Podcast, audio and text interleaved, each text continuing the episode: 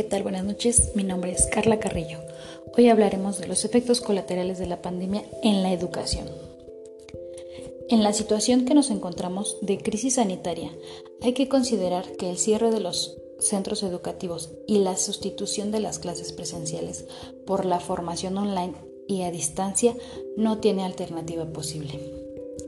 Se encuentra que una parte del aprendizaje podría no recuperarse un reciente artículo muestra que los efectos académicos de la suspensión de clases a todos los alumnos puede atenuarse si hay una respuesta coordinada.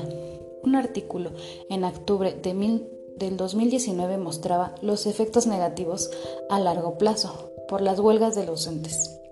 La suspensión de clases ha reducido los salarios de sus alumnos muchos años después, la reducción en el nivel educativo de los alumnos que experimentaron el cierre de los centros aumentó su desempleo y redujo los niveles de cualificación de las ocupaciones en las que están empleados, a diferencia de otras generaciones que no experimentaron esos cierres.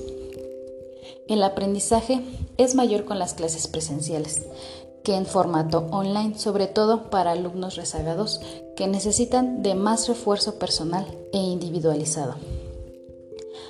Además, aunque cada vez con menos intensidad, no todas las familias tienen un buen acceso a Internet y algunos ordenadores pueden ser obsoletos.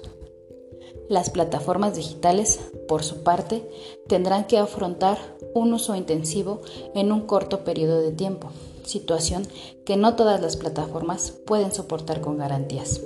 Es tiempo de mejorar aquellos aspectos que hacen que no sea aún de la misma calidad que la presencial y que poco a poco vayamos perfeccionando las plataformas educativas digitales, un formato que ha demostrado en circunstancias como la actual que es mucho más flexible.